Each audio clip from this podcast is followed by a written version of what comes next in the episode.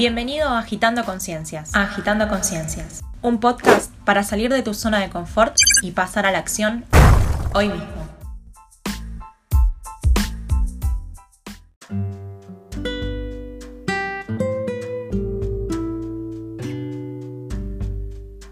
Te animaste y decidiste emprender el viaje.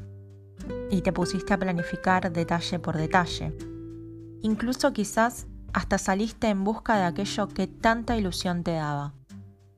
Y le agarraste el gustito a llenarte de tareas, actividades. Así que ahora no puedes parar. ¿No podés parar? ¿Qué hacemos corriendo todo el día detrás de una zanahoria? Es paradójico. Aunque sabemos que el ego puede tener muchas caras, lo negamos. Porque negar lo que nos pasa adentro por estar poniendo el foco afuera es justamente una de ellas. Soy Evangelina Rosa y el tema central del episodio de hoy es La felicidad es una actitud.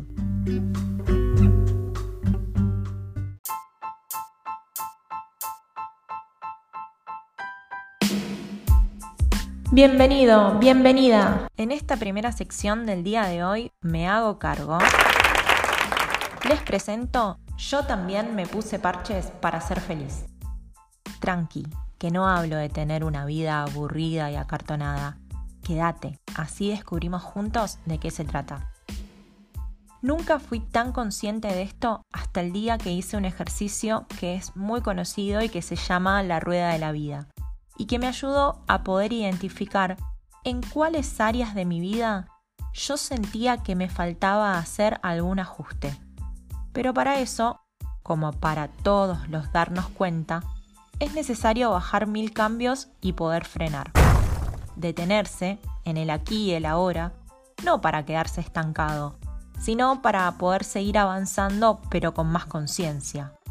Por eso hoy arranco sin preámbulos compartiéndote un ejercicio como este, como el de la rueda de la vida, pero un poquito más tuneado al que en vez de calificarlo con números, como se suele hacer, yo recomiendo identificar el tipo y nivel de energía con la que me estoy relacionando con esa faceta en particular.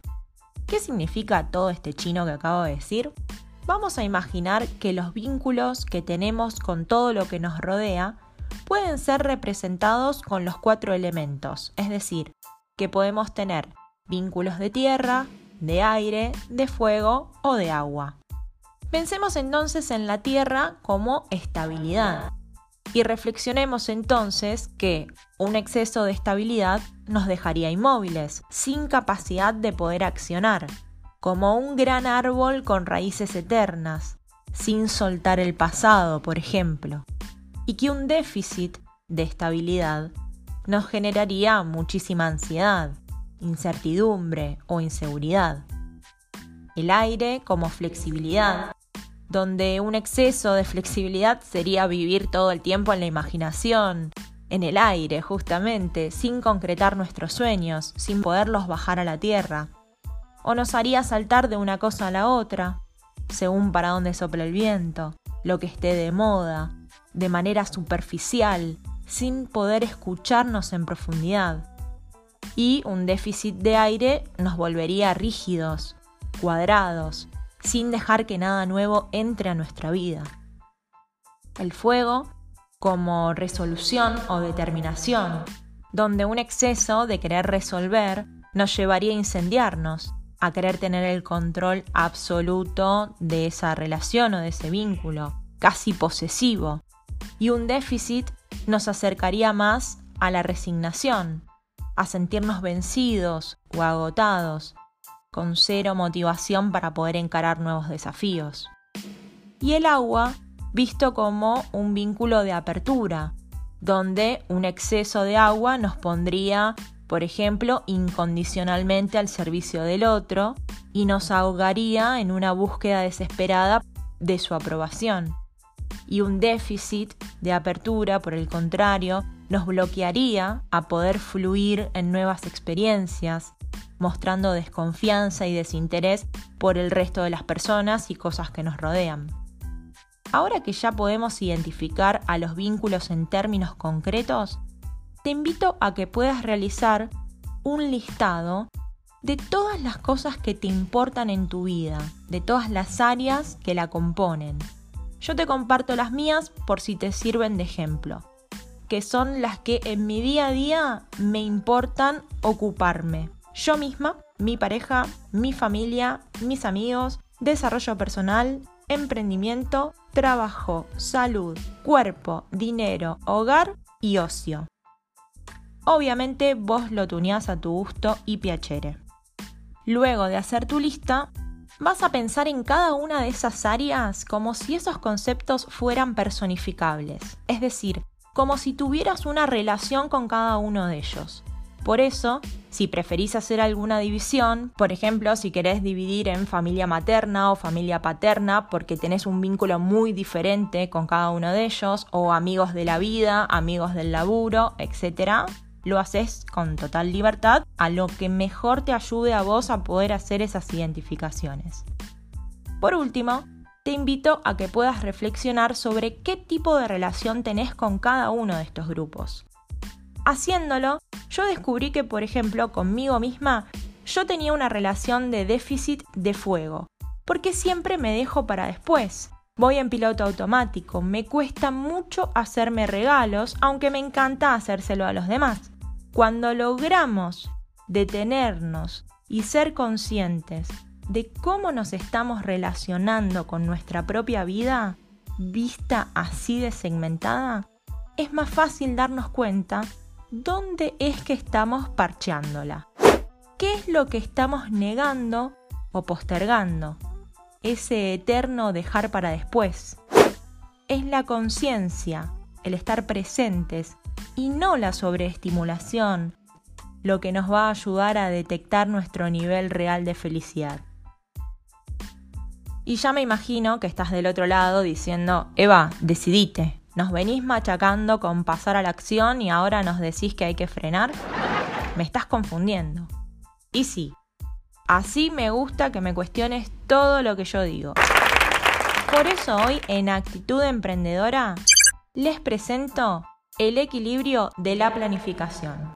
Dos palabras potentísimas en una misma oración y que al menos a mí, al día de hoy, me sigue costando mucho trabajarlas en conjunto. Por eso hoy te traigo la manera en la que yo lo estoy poniendo en práctica, sobre todo en mi propio proyecto y hasta en mi vida cotidiana te diría que también.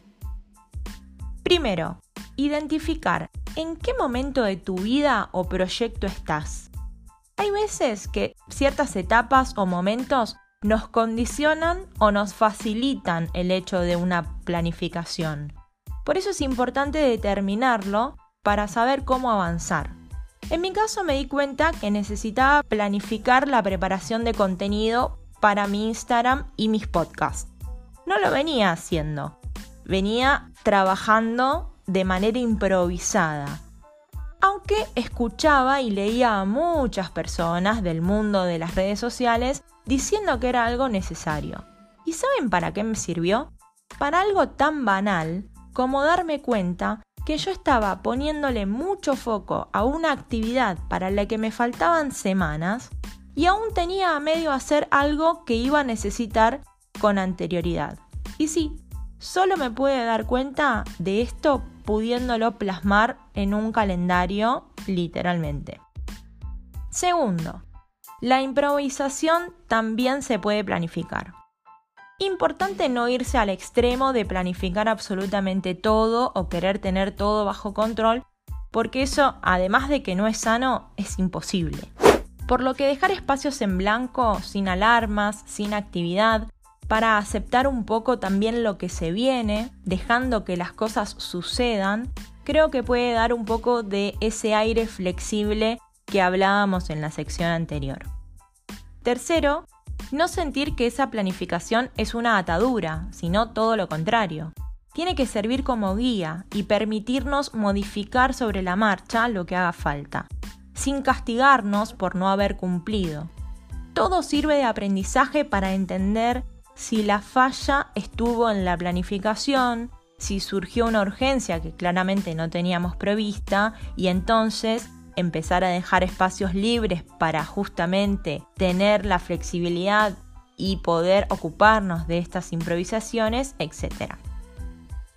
Cuarto, tratarlo como un hábito.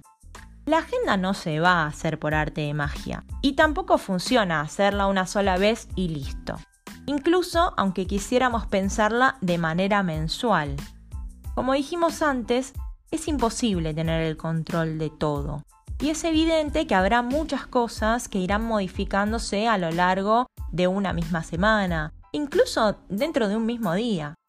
Por eso mi recomendación es que elijas al menos un momento por semana para que puedas revisar y volver a repensar desde el paso 1 de esta sección, identificando cómo te sentís y en qué momento estás, para determinar que esa planificación esté acorde a tu momento actual y que no sea ni demasiado exigente ni demasiado poco atractiva, sino que realmente esté a la medida de tus reales ganas y posibilidades. Por eso te aliento a que vayas a buscar una hoja y una lapicera y que puedas armar tu planificación que realmente te permita poner el foco en donde vos querés y que te des a vos mismo o a vos misma la posibilidad de elegir cómo ir gestionando mejor tu tiempo. Y así es, llegamos a la última sección del episodio de hoy con un nuevo clic enneagrámico. Y hoy le daremos protagonismo al eneatipo número 7. Los eneatipos 7 suelen ser de los más fáciles de reconocer cuando están descentrados, identificados con el ego o en piloto automático, porque tienen la tendencia de siempre querer estar en otro lado. Suelen ser un poco huidizos. ¿Y de qué huyen, me preguntarás? Pues de estar con ellos mismos. Por eso buscan la sobreestimulación. Todo pasa alrededor de los placeres de la vida. La comida, los viajes, los gustitos materiales, las nuevas experiencias. Incluso en casos muy extremos pueden llegar a perder el control en algún tipo de adicción. Porque están continuamente viajando literalmente o con su imaginación, planificando. Suelen ser personas que en reuniones buscarán incluso hablar de estos temas, romper con la estructura de hablar de trabajo o del pasado, ya que prefieren hablar del futuro, allí está su foco, o a lo sumo del último viaje que hicieron. Suelen ser personas ansiosas, en algunos casos hasta hiperactivas, que les gusta reír, disfrutar y hacer reír a los demás. Los típicos que cuando estás mal te quieren llevar de shopping o a comer o a bailar y vos tal vez solo te querés quedar llorando en el sillón, atravesando tu dolor.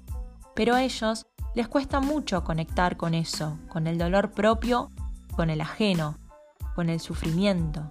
Entonces, probablemente tomen distancia, porque tienen tendencia al narcisismo y a creer que son los únicos que tienen la fórmula de cómo hacer para pasarla bien, para ser felices. Fórmula totalmente ficticia y superficial, claro está. No los culpes. Eso no son ellos. Ese es su ego, su mecanismo de defensa, para no sufrir ellos tampoco.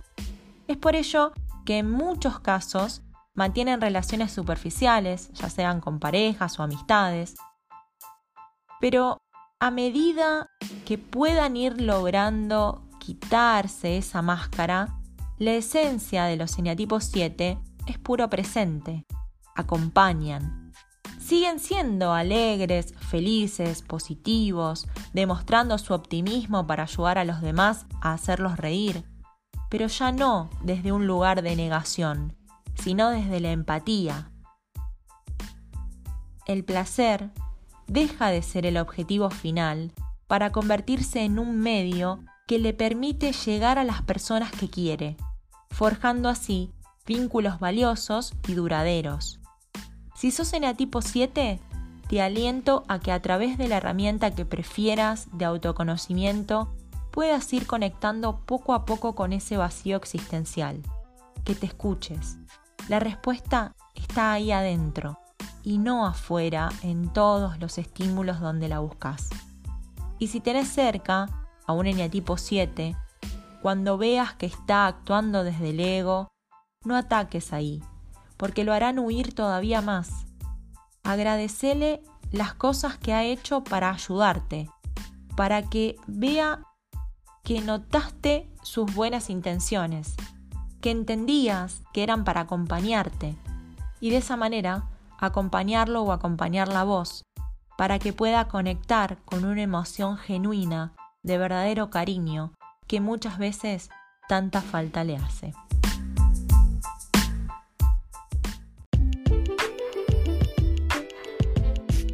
Los invito a que a partir de ahora seamos más conscientes que la felicidad es una actitud y que no tiene que ver solo con entusiasmo o con la hiperactividad, que se puede ser feliz en la calma, que cuanto más equilibrio, más genuina será. Que nos hagamos cargo que ponernos parches para ser feliz solo va a hacer que sigamos buscando en el lugar equivocado y que nuestra actitud emprendedora nos permita crear las condiciones necesarias para sostener el equilibrio de la planificación, entre el control y la improvisación, entre la estructura y la libertad. Y les comparto una reflexión que escuché decir a un eneatipo 7 de unos 35-40 años en el curso de Enneagrama que dio Borja en Buenos Aires. No recuerdo si llegó a decir su nombre, pero si alguna vez las casualidades de la vida te hacen escuchar este podcast, te digo gracias.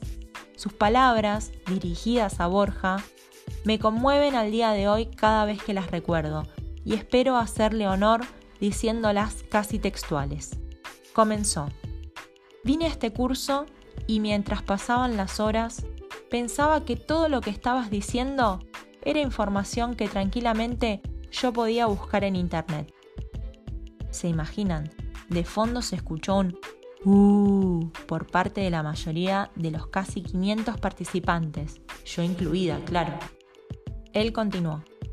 Pero con este ejercicio final que acabamos de hacer, me acabo de dar cuenta que me pasé la vida buscando la felicidad en el dinero, en los viajes, en las drogas, y que hay un lugar donde aún no me animo a buscar, y es en el amor.